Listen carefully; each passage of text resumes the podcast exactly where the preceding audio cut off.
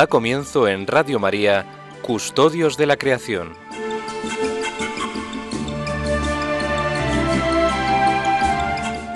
Dirigido por Lorena del Rey.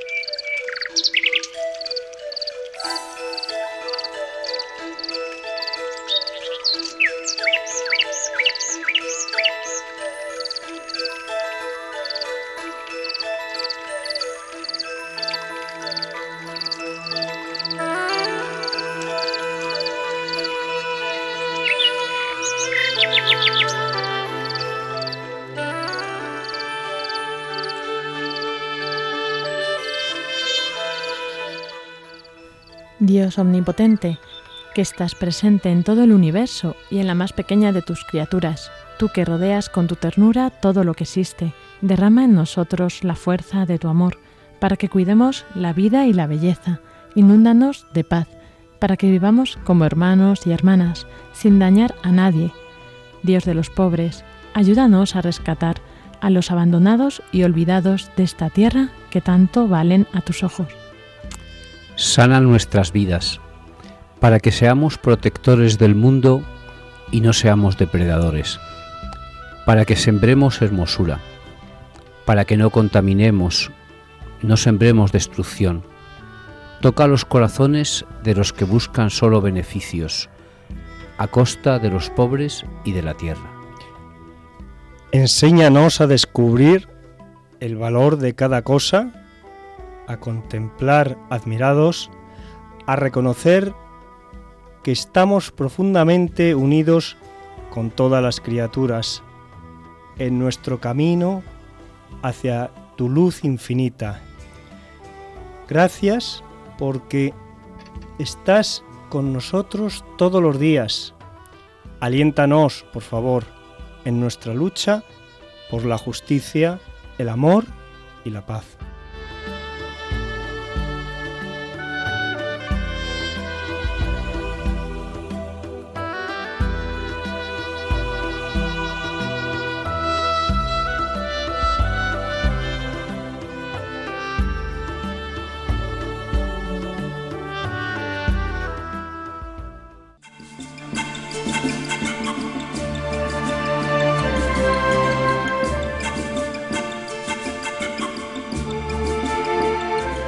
Muy buenas tardes a todos queridos oyentes, bienvenidos un sábado más a este programa de Custodios de la Creación que hacemos desde aquí, desde Radio María España para todos vosotros. Y pues tenemos hoy un programa también muy interesante, continuación del programa anterior. Y bueno, hoy me acompañan en el estudio Francisco Marcos. ¿Qué tal, Paco? Buenas tardes, queridos oyentes, Lorena, Iván, Pablo, María Ángeles, María José, Javi, todos los que nos escuchan. y buenas tardes también a Iván Renilla. Muy buenas tardes, señores oyentes, y muy buenas tardes a todos. Y echamos de menos a los que no están, por supuesto, que son habituales y, Claro. que esperemos que pronto estén otra vez de vuelta después del verano con nosotros. Sí, pero como es el mes de agosto tenemos oyentes nuevos, fenomenal, ahí escuchándonos en la playa y en el mar y en la montaña. Es verdad, es verdad, porque hoy la radio se puede llevar a todos lados y, y a través de los móviles nos pueden oír perfectamente. Yo quería saludar a tres tipos de personas. Lo primero, todos aquellos camioneros que sabemos que nos escuchan y que, bueno, pues no tienen vacaciones, ¿no? Y que están en su camión. Lo segundo, también eh, los marineros que, bueno, pues tampoco tienen vacaciones y están en sus barcos. Y luego también a un sector de la población que también nos escucha, porque ahora ya las cosechadoras y los tractores agrícolas llevan radios, ¿no? Entonces, tanto los marineros como los agricultores, como los camioneros, pues son personas que aprovechan su tiempo de trabajo para escuchar un poco y un saludo para ellos. Bueno, yo, sí, mucha más gente también, ¿no? Que aprovecha por su, lo que esté haciendo para escuchar la radio. Es lo bueno que tiene la radio, que puedes llevarla en cualquier, casi cualquier situación, ¿no? Y bueno, pues vamos hoy a continuar, como decíamos al principio, con el programa pasado, la entrevista que realizamos eh, a Monseñor Fernando Chicarellano, que es pues, el observador permanente eh, del Vaticano ante la FAO. ¿no?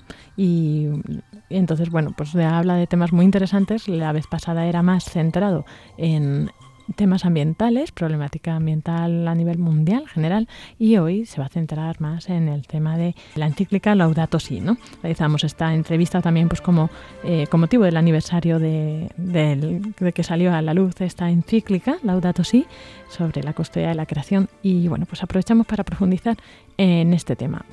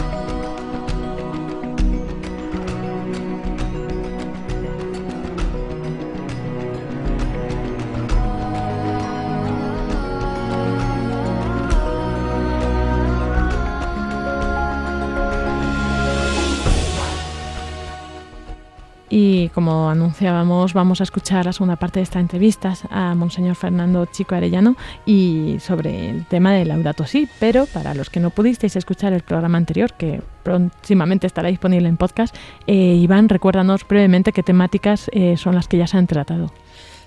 Pues sí, como ustedes ya recordarían al, escuchar el programa, o si no, los que no lo pudieron escuchar, en primer lugar abrió su entrevista con la problemática, los principales problemas medioambientales en el mundo y incidió en uno de ellos, que fue el primero que habló, en el tema de la deforestación. Y también hizo mucha, mucho hincapié ¿no? en el tema del hambre que además él es especialista en eso, en tema de recursos. Efectivamente, a continuación Lorena le preguntó sobre el tema del hambre y después le preguntamos sobre un tema muy importante que es el de la custodia de la creación. Entonces le preguntamos qué eh, era para él custodiar la creación. así es. Y bueno, pues hoy lo que vamos a escuchar es, bueno, también nos dio muchos consejos prácticos y, esto, y ya veréis como ahora también en la siguiente parte de la entrevista también, pues llega mucho al detalle. Os dejamos con ella.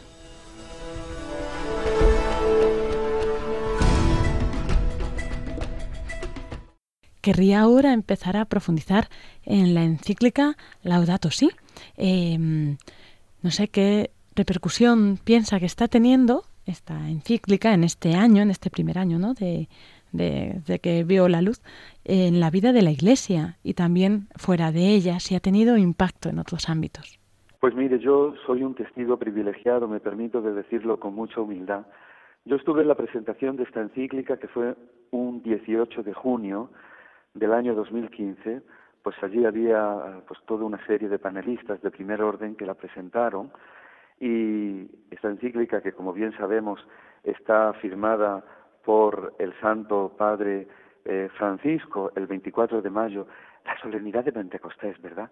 Era el día de Pentecostés cuando el Papa firmó esta encíclica. A mí eso siempre me ha hecho pensar que es una encíclica puesta bajo la custodia del Espíritu Santo, que es Señor y dador de vida, que con sus dones enriquece a la Iglesia, pero también al mundo.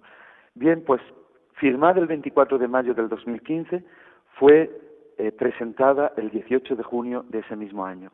Llevamos un año y un poco más. Pues yo he sido testigo de lo que esta encíclica está abriendo, de los horizontes de esperanza que está abriendo en la Iglesia y en el mundo, y en concreto en los foros internacionales en donde yo me muevo. Mire, es una encíclica que está siendo citada en multitud de ocasiones como un documento más internacional y la citan jefes de Estado, primeros ministros, científicos, estudiosos, economistas. Por tanto, lo primero que tenemos que hacer es dar gracias a Dios porque el Papa la escribiera y la diera a conocer y la pusiera al servicio de la humanidad entera.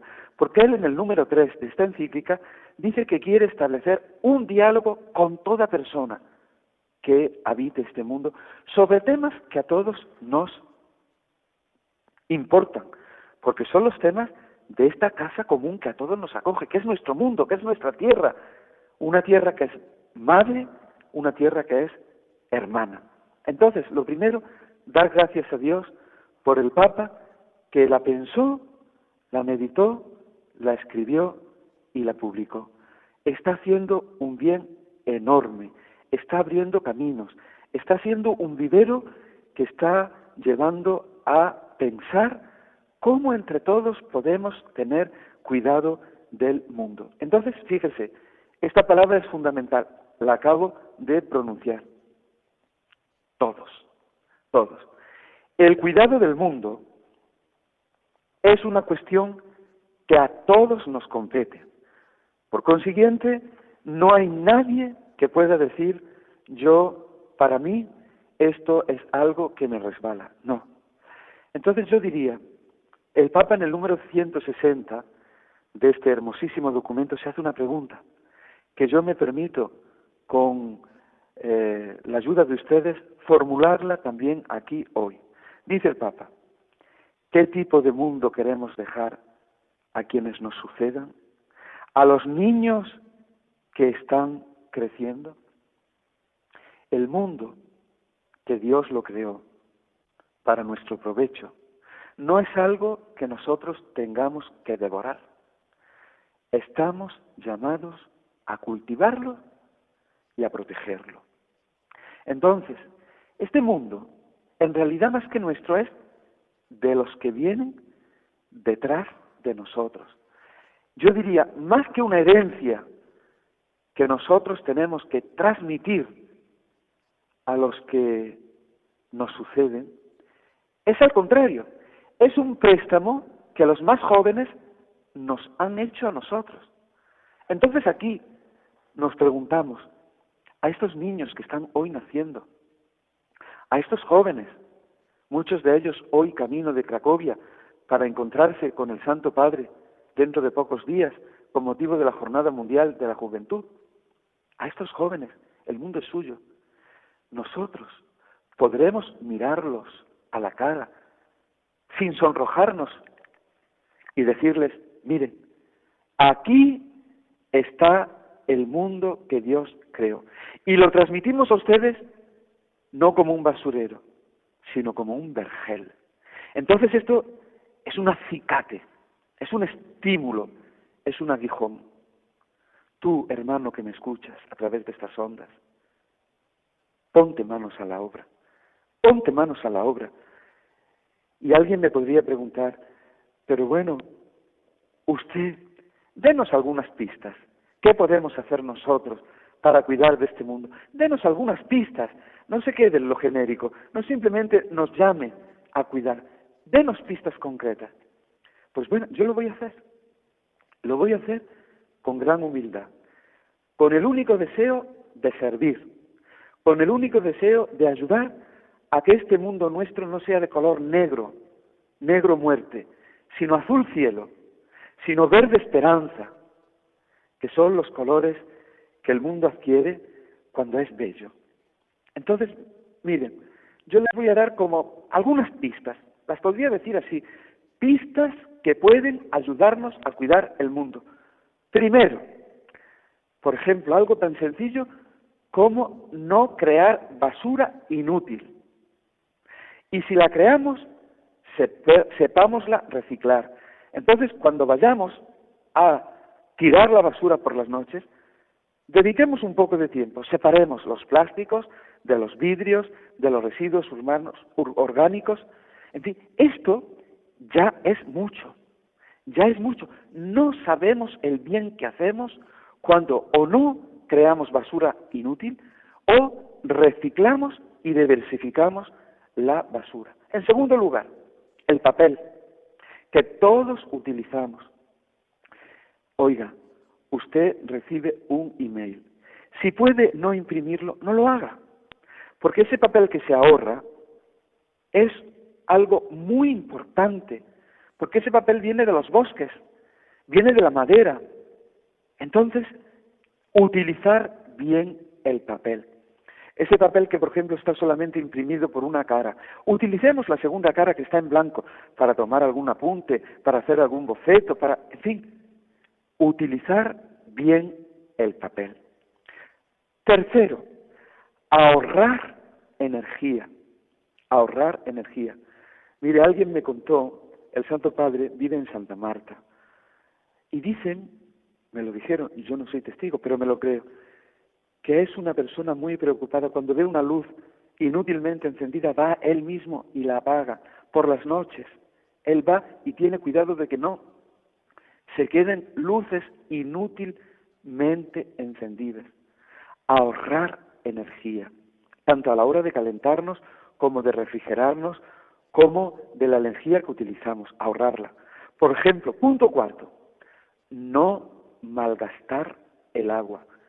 Si tú te puedes, si tú te puedes duchar en cinco minutos, ¿qué haces 20 minutos ahí dejando que el agua, ese agua que mucha gente no tiene en muchas partes de África, de Asia, de América, en todo lo que es el corredor centroamericano, seco, corredor seco, hay una gran sequía, el agua escasea y nosotros nos permitimos ahí derrocharla. No la malgastes. Por ejemplo, punto quinto, cocina solo lo que vas a consumir, no más. ¿Cuántas veces nosotros preparamos para diez estando en la mesa tres. Esos enormes platos que luego se quedan ahí a mitad y que van a la basura. Cocina solo lo que vas a consumir. Sexto, procura no contaminar. Procura no contaminar. El tema de las pilas, por ejemplo. Cuando termine la pila de ser usada, por favor no la tires así como así, llévala al punto de recogida, donde hay sitios para que esa pila no contamine.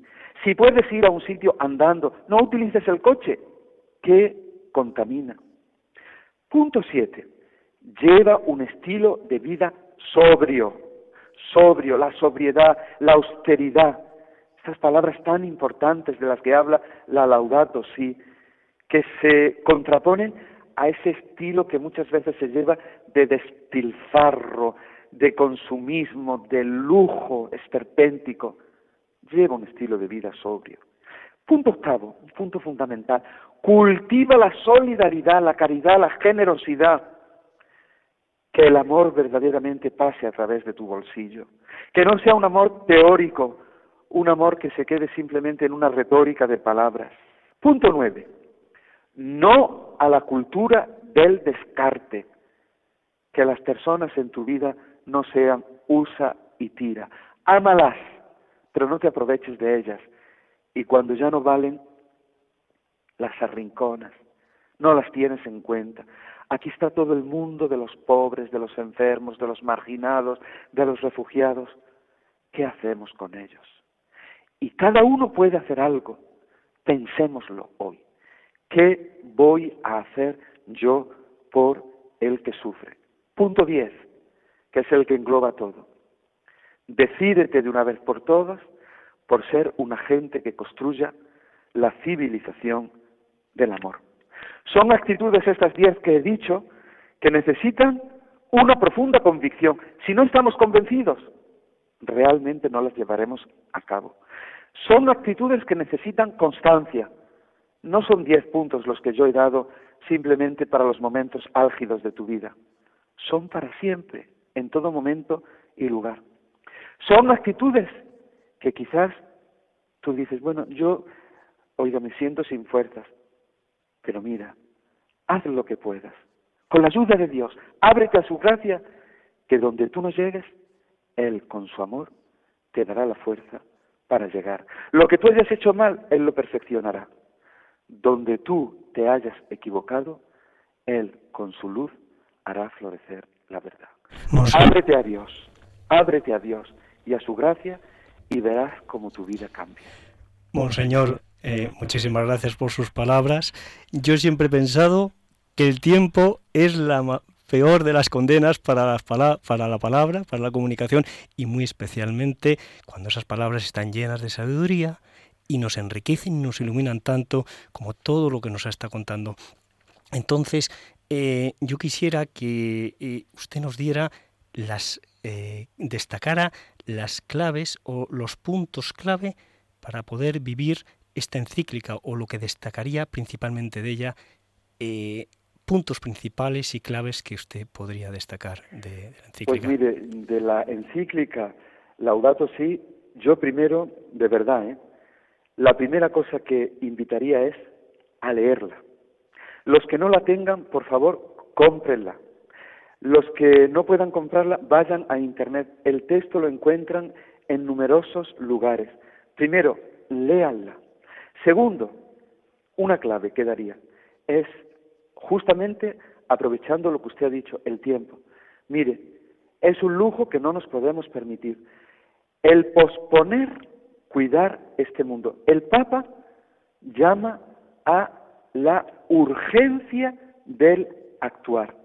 No hay tiempo que perder. No hay tiempo que perder.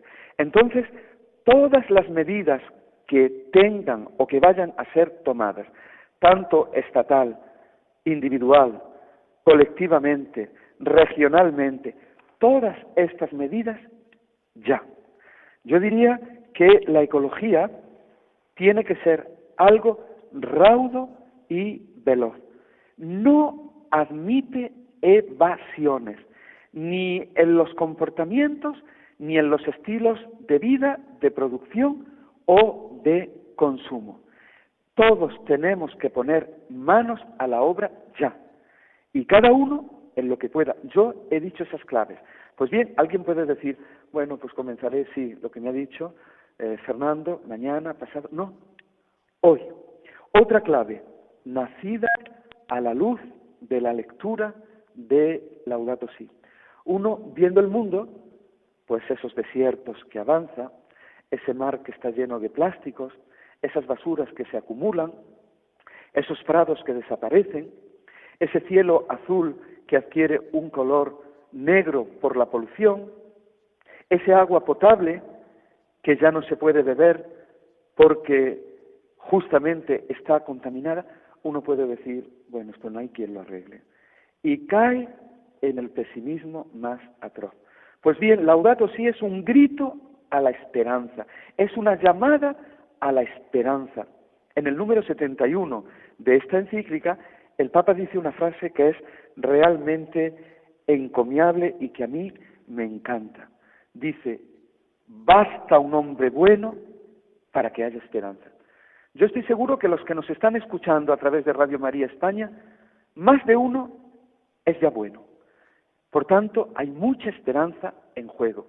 Que nadie nos la robe, que todos con ese cúmulo de esperanza no nos dejemos vencer por este pesimismo. Entre todos podemos remediar los males de este mundo que verdaderamente lo están hiriendo en tantos y tantos costados y que este mundo grita como gritan los pobres. Yo daría esas claves. Señor, la verdad es que nos está dejando impresionado ¿no? con todas estas, estas claves, estas palabras. Y bueno, pues creo que estará de acuerdo conmigo ¿no? que la encíclica Laudato Si ha sido como un gran regalo para, para la Iglesia, pero no solo para ella, sino para el mundo actual, la sociedad en la que vivimos y que puede dar las claves. ¿no? En, en este programa pues también intentamos dar esa respuesta al problema ambiental actual desde la perspectiva de la fe, que al fin y al cabo pues como todos, yo creo, los que tenemos esa experiencia de Cristo, eh, pues sabemos que es la que da respuesta a todo, ¿no? que no es algo separado, que no es mm, una cosa externa en la fe a todo lo que vivimos, ni siquiera al planeta, al mundo en el que vivimos, ¿verdad? Yo diría una cosa que quizás pues antes he olvidado y que también puede ser otra clave, ¿no? Mire, el Papa al final de eh, su documento de Laudato Si, dedica un entero, un entero capítulo, el sexto, al tema de la educación y la espiritualidad. Pues mire, a través de Radio María yo quisiera verdaderamente eh, como sembrar en los corazones de nuestros radio, oyentes este estímulo. Todos los que oímos este programa podemos adquirir este compromiso. El tema de la educación. La educación, naturalmente, que se ofrece en universidades, en escuelas, en institutos, en academias, pero no lo olvidemos, ¿eh? el semillero primigenio de la educación es la familia. Esa célula es vital a la hora de educar, porque las grandes claves que todos aprendimos y con las que afrontamos nuestra vida fueron injertadas en nuestra familia. Yo a las familias que me están oyendo, a los padres y madres de familia, les diría, por favor, con entusiasmo, sin perderlo, sé que educar es algo muy difícil, yo diría de lo más difícil que hay hoy, pero también de lo más necesario. Pues bien, en cada uno de los corazones de nuestros hijos, de esos jóvenes, de esos niños y niñas que tenemos confiados a nuestro cuidado como familias, como familias, metamos todos con cariño, con acierto, con tacto, el deseo de que cada uno se convierta en un custodio de la creación. Entonces, ya desde pequeñitos, injertemos en estos que vienen detrás de nosotros el deseo de cuidar. Por ejemplo, no se trata de que limpiemos mucho, se trata también de que no ensuciemos. Por ejemplo, el orden, la limpieza, todo esto desde el principio en nuestros niños. Algo tan sumamente importante como es, por ejemplo, el renunciar a una contaminación tan sumamente nociva como es la violencia verbal, que contamina mucho, ¿eh? que contamina mucho. El no decir malas palabras, el renunciar a las voces, a los gritos, a las malas maneras, el poner en práctica algo como lo que nos enseñaron nuestros padres y que ellos llamaban una palabra que ahora se utiliza poco, la urbanidad, las buenas maneras, la educación, la educación. Bueno, esto es fundamental, fundamental. Y mire, y hay algo que yo quisiera decir, y mire, lo digo de verdad con el alma, con el corazón, y además lo digo muy, muy preocupado, porque sé que también al Papa le preocupa mucho, dedicó el número 47 de la Laudato Si a este tema, que es la contaminación mental. La contaminación mental. Y me explico. Vivimos en el mundo digital y sabemos los grandes avances que en el mundo del Internet se han dado y lo mucho que ayuda todo lo que puede ser esta cultura del Internet. Realmente es prodigiosa, siempre y cuando se sepa usar. Porque miren, el teléfono móvil, el iPad, los ordenadores, el Instagram, el Facebook, los mensajes electrónicos, de verdad que están haciendo un bien inmenso. Y lo sabemos, todos hemos sido testigos de lo buenos que son los medios de comunicación cuando se utilizan bien. Pero, amigo, hay también maneras erróneas de utilizar estos medios. Cuando el mundo digital abandona sus límites y se hace omnipresente, cuando el mundo digital, en vez de provocar o de favorecer la cultura del encuentro, de la que tanto habla nuestro Santo Padre, el Papa Francisco, provoca el aislamiento. Entonces esto es tremendamente nocivo. Personas que han hecho una opción por el teléfono móvil y que ya no te miran a los ojos. En familia, en las comidas, por ejemplo, que es o que debería de ser un ambiente de convivencia para compartir, para establecer coloquios fructíferos, formativos, no se habla, o porque está puesta la tele, o porque la radio está a todo volumen, o porque cada uno tiene el plato, el cuchillo, el tenedor y al lado el teléfono móvil. Una cucharada va a la boca y luego la mano va y mandas un mensaje. Y no te das cuenta que estás conectado con una amiga, con un amigo que tienes a 10, a 20, a 15 kilómetros y que estás ignorando a tu padre que lo tienes enfrente. Entonces, esto es realmente muy nocivo. Es la contaminación mental. Cuando el prójimo, que significa próximo, ya no existe. Porque lo tienes al lado y es de carne y hueso, pero sin embargo lo menosprecias porque un aparato hecho de metal o de plástico o de plasma es más importante que tu hermano, que tu amigo, que tu novia, que tu vecino, con el que simplemente dices, mm, ah, sí, no, porque mientras estás con el dedito ahí pegado, mandando un mensaje, y ya has perdido el gusto de mirarlo a los ojos, ya no lo sonríes, ya has perdido la capacidad de dialogar, no sabes dialogar, no sabes establecer un discurso coherente, sostenido, porque te has aislado en ese mundo. Atención, atención por favor, que cuando las cosas se extralimitan, cuando las cosas se sobrepasan, pues es como el agua. El agua encanalada, por donde pasa, da vida. Pero cuando ese agua se desborda y tenemos un tsunami, una ola, ¿cuánto daño causa? Entonces, por favor, utilicemos los medios en su justa medida, que sirvan para comunicarnos, no para crearnos barreras, no para aislarnos, no para amurallarnos, no para alejarnos, porque el prójimo sigue siendo el próximo y tenemos que tener la capacidad de ayudarlo, de compartir su suerte, de estrechar su mano y muchas veces no lo hacemos porque estamos en nuestro pequeño mundo, de nuestras películas, de nuestros cuentos, de nuestros mensajes, de nuestros juegos, de nuestros eh, de la ludopatía que el internet y los ordenadores está creando en muchos. Cuando esto adquiere límites desbordados, en vez del bien nos encontramos con el mal.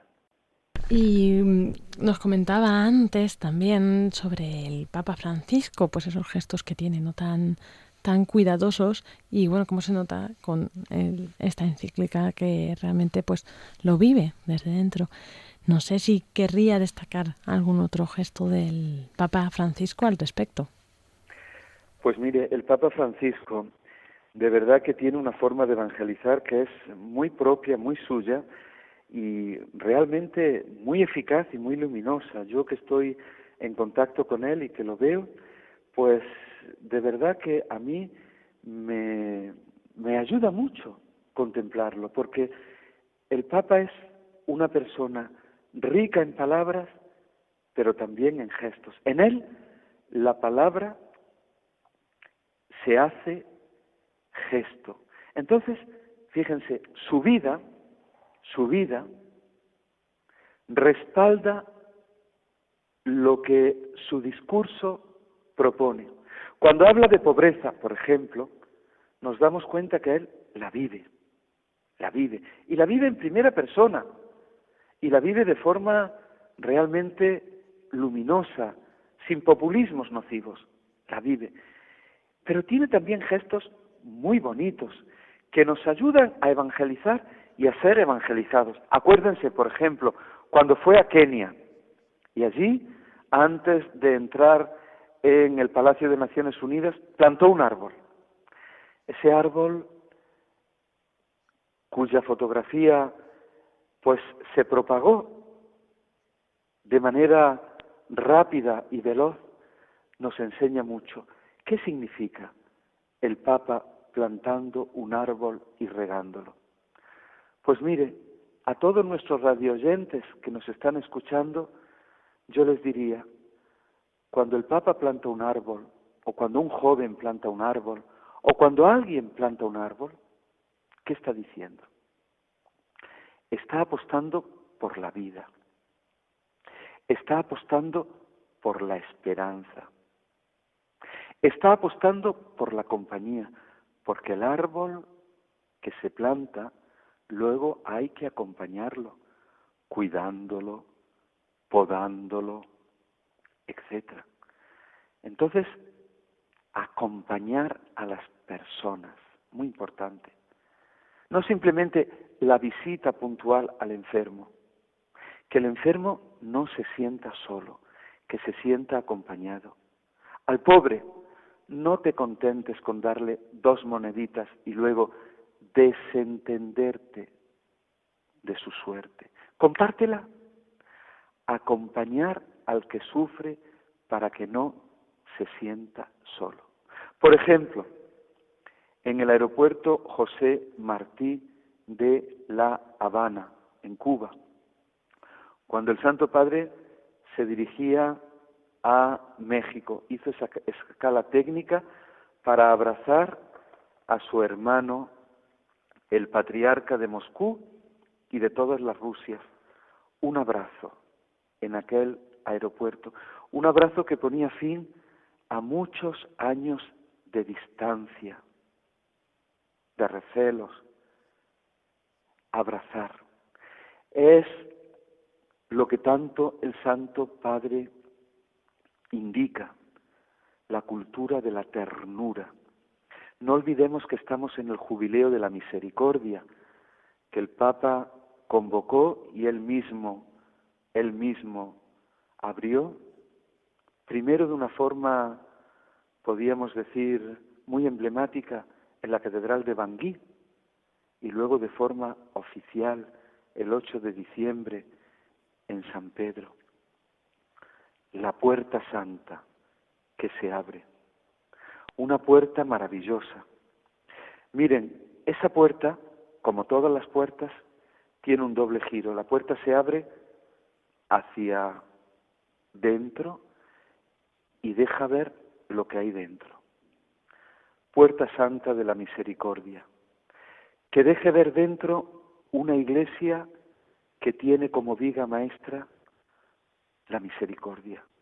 Comunidades domésticas, eclesiales, parroquiales, escolares, religiosas, llenas de misericordia. El triunfo de la misericordia, no de la distancia, de la frialdad, de la intolerancia. El nombre de Dios es misericordia y nosotros tenemos que encarnarlo en primera persona. Ser misericordiosos como nuestro Padre Dios, como Dios nuestro Padre, es misericordioso. El triunfo de la misericordia que va tejido a la ternura, a la acogida, a la hospitalidad, a la paciencia, al amor, en definitiva. El Papa que abre esa puerta, la puerta santa, y quiere que la iglesia sea un hogar, casa de misericordia. Pero esa puerta, recuérdenlo, se abre también muchas veces hacia el exterior. Y nos está recordando que el Papa quiere una iglesia en salida, una iglesia dinámica. Atención aquí, ¿eh? que la iglesia no es una entelequia. Tú y yo somos iglesia, estamos bautizados. La iglesia es el pueblo de Dios. Sintámonos iglesia. Y por tanto, dinámico significa mensajeros del Evangelio, no anquilosados, ¿eh? ahí cómodamente sentados en nuestros divanes, que aquí me las den todas. No. Una iglesia en salida significa que todos tomemos en nuestras manos la antorcha del Evangelio y la llevemos por doquier a los que no ven. La luz que recibimos de Cristo, que es luz de luz, esa luz a la que nos llama el cirio pascual, encendido la noche santa de la resurrección, y que de él, de ese cirio, todos tomamos y luego con esa vela que encendimos en la luz de Cristo resucitado la pasamos al hermano. Qué vocación tan bonita, ¿no? Ser transmisores de luz, que es lo contrario del enjuague, del apaño, de la estafa, de la corrupción. La corrupción es, está unida a la negrura del pecado, de la desidia, de la putrefacción que causa el mal. Somos hijos de la luz, hijos del día. Nada hacerlo a oscuras, por detrás, por la espalda, clavando dagas con nuestra lengua que tantas veces hiere al hermano, con nuestra ironía, con nuestras críticas mordaces, testigos de la luz.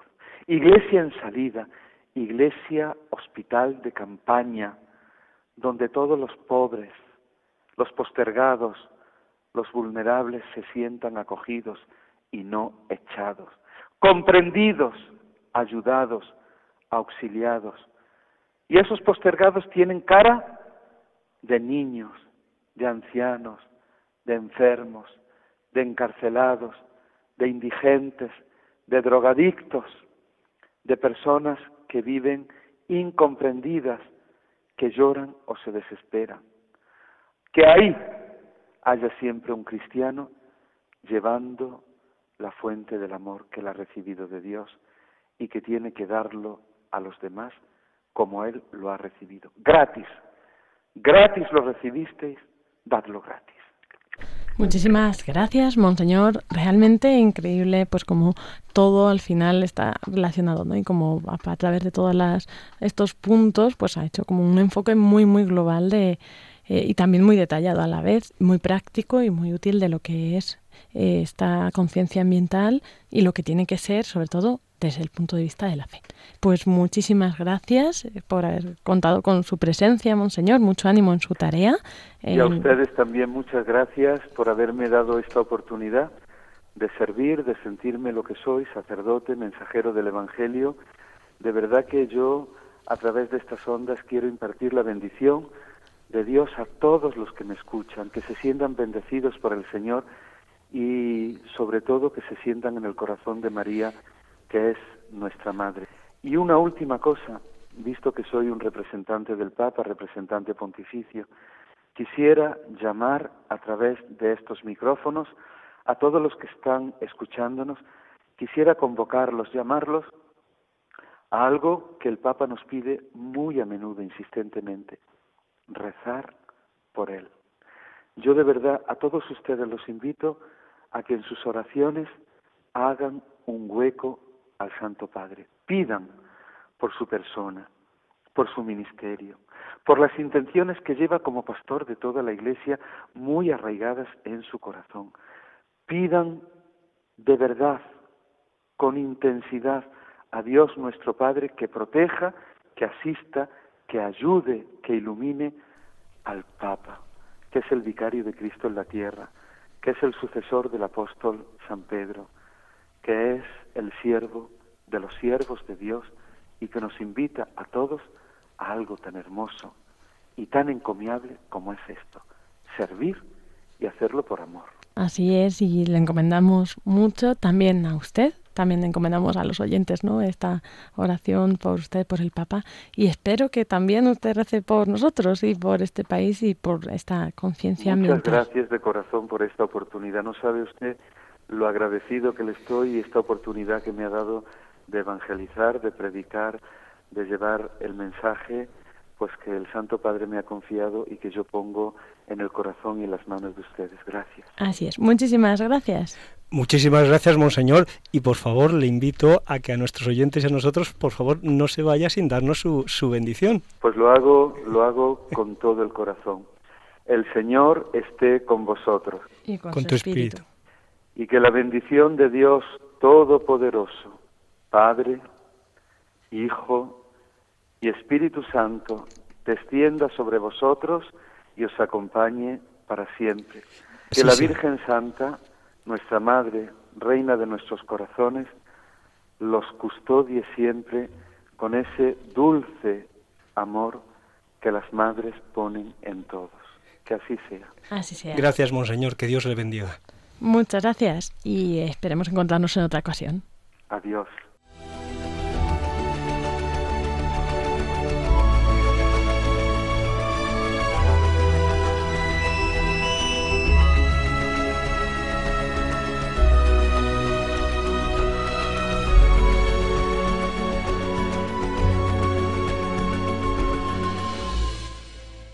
Y esta ha sido la segunda parte de la entrevista de a Monseñor Fernando Chica Arellano y bueno, pues ahora vamos a comentar brevemente un poco qué os ha parecido. No sé si queréis comentar esta parte, la parte del otro día.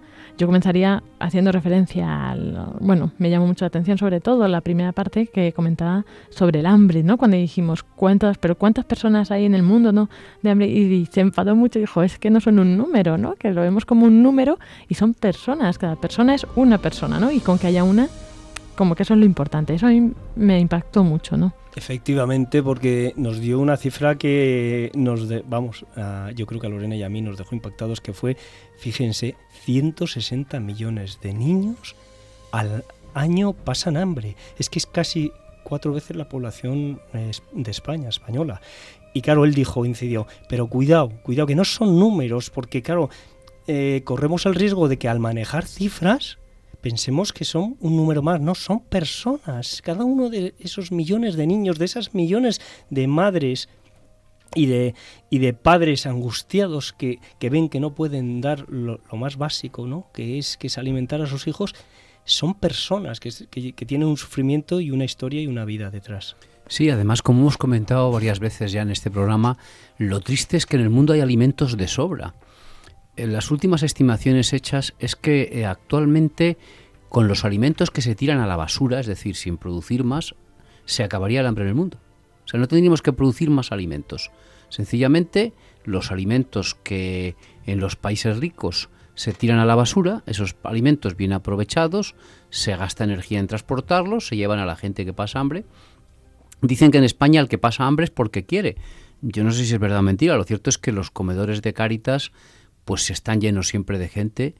Y yo recuerdo en mi pueblo, en mi pueblo, eh, yo nací en un pueblo, como, bueno, nací en Valladolid, pero a los cuatro días ya estaba viviendo en mi pueblo. En mi pueblo nunca hemos pasado hambre, porque eh, había una solidaridad grande, ¿no? En Castilla, los pueblos de Castilla no había hambre. Cuando había alguna persona que pasaba hambre, pues se le dejaba, por ejemplo, eh, se le daba trigo, se le daba harina, se le daba fruta, ¿no?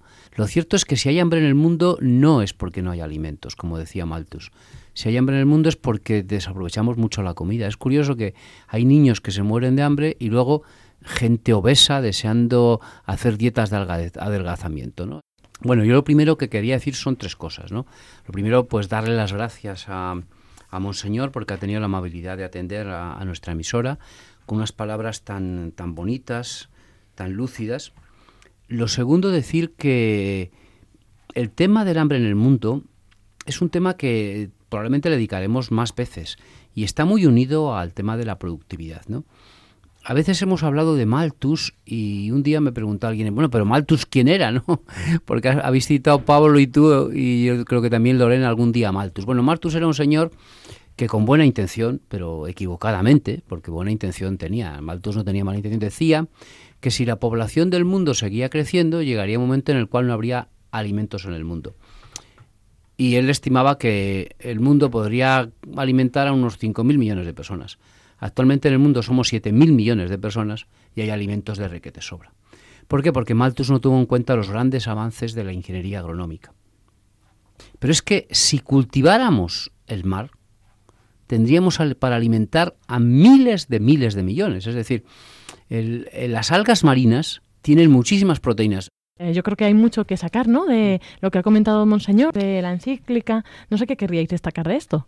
Pues bueno, ya respecto al tema de, de Laudato Si, recuerdo que hizo una mención Monseñor eh, Chica Arellano y él incidió en, bueno, en varios temas sobre el asunto de la, de la encíclica y habló mucho de la cultura del descarte, que la menciona en la encíclica eh, Su Santidad el Papa Francisco. Y dijo que es que eh, la cultura del descarte, que es todo eh, de usar y tirar, que al final en el tipo de vida y cómo nos invade la tecnología y el tipo de vida que llevamos, no nos damos cuenta de que al final los, pues, por ejemplo, las personas mayores, cuando ya están jubilados, los enfermos, pues mm, los descartamos de alguna manera en nuestra sociedad, los, los arrinconamos, los dejamos en la cuneta. Y mm, él comentaba que para es fundamental la que habla también su santidad el Papa Francisco de la conversión eh, no solo ecológica sino la conversión interior va en paralelo y camina de la mano con la conversión ecológica porque esas personas forman parte de la naturaleza, todos formamos parte de la naturaleza y nosotros mismos también, entonces hay que cuidarles y custodiarles tanto como a la más preciosa planta o al más precioso de los, de los pájaros o de los animales. Y decía que todos, otra palabra que utilizaba y que él subrayaba es todos estamos implicados, todos tenemos algo que hacer en esta tarea de custodiar la naturaleza y de mejorar y legar a las futuras generaciones, porque decía que la naturaleza, al hablar de y hacer comentarios sobre uno de los puntos de la encíclica, la naturaleza no nos pertenece a nosotros, sino que pertenece a las generaciones futuras. Sí, realmente, como hemos indicado ya en este programa varias veces, y lo ha dicho el Papa, Laudato Si no es una encíclica ecológica. Con esto no digo que no lo sea ecológica, es una encíclica ecológica, pero es mucho más allá. Cuando al Papa le han preguntado varias veces qué era Laudato Si, nunca ha dicho que era una encíclica ecológica. Ha dicho que era una encíclica que explicaba la doctrina social de la Iglesia. Además, Laudato Si tiene, como bien ha señalado Monseñor, mm, no se queda en teorías, tiene, tiene aplicaciones prácticas. Él ha destacado 10 aplicaciones prácticas y yo me voy a quedar con tres de ellas. La primera, el ahorro de energía. Ya hablamos un poquito con una entrevista que hicimos a Eder Falcón sobre la importancia que tiene el ahorrar energía, ¿no? En esto yo les voy a recordar una teoría que es un poco extraña, pero que tienen algunos científicos, ¿no? Y es que, bueno, eh, el ahorro de energía es muy importante, ¿no? Por ejemplo, en el metro sería conveniente a lo mejor que se pusieran todas las bombillas tipo LED, ¿no? el ahorro de energía sería enorme si todas las bombillas que están en los, en los cientos de kilómetros del metro, en las decenas de kilómetros del metro se pusieran de LED, pues sería ahorro de energía, porque es que la energía eléctrica no hay que tener en cuenta, lo hemos dicho ya alguna vez, os recuerdo, que no es la energía final, es la energía inicial. Es decir, una unidad energética en energía eléctrica, a lo mejor en unidades energéticas iniciales son 6-7 veces, porque se pierde en el transporte, porque no se puede almacenar, ¿no? Por tanto, y contaba la anécdota preciosa de que el Papa Francisco, pues cuando ve una luz encendida de sobra en el Vaticano y en Santa Marta, pues va y la apaga, ¿no? Entonces, ese pequeño detalle, yo a todos los padres les animo a que, a, que ayuden a sus hijos a este pequeño detalle. ¿no? Otro punto que señala él, que señala el Papa en la encíclica, es no malgastar el agua. ¿no? Cuando he viajado a, a Latinoamérica, ver en los lugares que no tienen agua. ¿no? Para nosotros es que es sencillísimo abrir un grifo, ¿no? Hacer un gesto con la mano y abrimos un grifo. Hay mucha gente que no tiene agua potable. Estamos hablando de millones de personas, de cientos de millones de personas en el mundo los niños en el mundo no mueren de hambre, mueren más de sed que de hambre. Bueno, más que de sed mueren de agua contaminada. Porque hay niños que no, no es que mueran de sed, sino que mueren por enfermedades que contraen al ver agua contaminada. Por tanto, eh, claro, nosotros pues que malgastamos mucho el agua, ¿no? Eh, gracias a Dios, mm, yo recuerdo cuando nací en mi pueblo, nosotros eh, teníamos que ir a coger el agua del pozo. Entonces, claro, nos costaba porque yo tenía que ir a, un, a, un, caño que había, yo tenía suerte, vivía enfrente de las escuelas y enfrente de las escuelas había un caño. Pero mi madre, la mujer, tenía que ir a coger agua del caño y luego íbamos los niños, ¿no? Mm, valorabas mucho el agua, porque como tenías que hacer un esfuerzo a recoger al caño, pues valorabas el agua. Como ahora ya es tan sencillo como tirar de un grifo, pues no malgastar el agua. Y lo tercero que también él indica, vivir sobriamente y vivir con la austeridad. Varios filósofos, sobre todo los padres del ecologismo mundial, dicen que el vivir sobriamente tiene ventajas. La primera, que te ahorras dinero. Bueno, es una ventaja economicista. La segunda, que te haces más libre. Y cuentan, eh, un amigo mío cuenta una anécdota muy bonita, ¿no? Ustedes se imaginan una carrera de caballos donde fuera el caballo montado encima del jinete. Sería ridículo, ¿no? El caballo va debajo y el jinete va encima. Bueno, pues si no queremos que el cuerpo nos domine, tenemos que dominar el cuerpo. Y vivir sobriamente nos hace felices. Vivir sobriamente nos da el dominio de nuestro cuerpo. Pues muchas gracias eh, Paco y Iván por vuestros comentarios, por pues esta tertulia. Y bueno, pues es verdad que hay poco tiempo y no podemos sacar todo lo que da de sí la entrevista, pero esperamos pues que eh, todos los oyentes puedan escucharlo pronto en el podcast y ahí podéis encontrar el programa de Custodios de la Creación con pues varios de los programas anteriores eh, ya subidos. Y también en el Facebook estamos en contacto, el Facebook es Custodios de la Creación Y por nuestra parte nos despedimos hasta dentro de 15 días. El último sábado de agosto ya tendremos este programa a las 5 de la tarde, como siempre. Así que muchas gracias, Iván. Pues muchas gracias, señores oyentes, y bueno, espero que, que hayan disfrutado. Gracias, Paco. Bueno, yo saludar a tres personas porque sé que nos estaban escuchando. Una a don José Luis Rubio Willen, que sé que es un entusiasta de nuestro programa y que cuando no puede escucharnos en directo porque tiene labores que hacer, pues nos escucha en postcard, ¿no? La segunda persona a la que quiero saludar también es a um, un amigo nuestro marinero que nos escucha mm, también cuando puede en directo y a veces pues ya no, no puede porque justo está faenando y nos escucha en postcat, que es a José, que es marinero y que es, pues ahora está por ahí por Sudáfrica en, los barcos de pesca. Y a la tercera persona que quiero saludar es Emilio Chubieco, que también nos escucha, si no en directo, en postcats. Y luego deciros que se hizo una declaración en Torre Ciudad muy interesante, de la cual hablaremos en septiembre. De todas maneras, para ustedes mm, les recomiendo que tecleen Declaración de Torre Ciudad. Esta declaración se reunieron los líderes espirituales de todo el mundo, de las grandes religiones, e hicieron una declaración muy bonita comentando la encíclica mm, Laudato Si. Se llama Declaración de Torre Ciudad porque se reunieron en Torre Ciudad. Como saben ustedes, un santuario mariano que está en España. Pues muchas gracias y bueno, pues también a los oyentes. Nos encontramos, como decíamos, en 15 días. Que sigan disfrutando de la naturaleza en este periodo vacacional. Muy buenas tardes y que Dios os bendiga.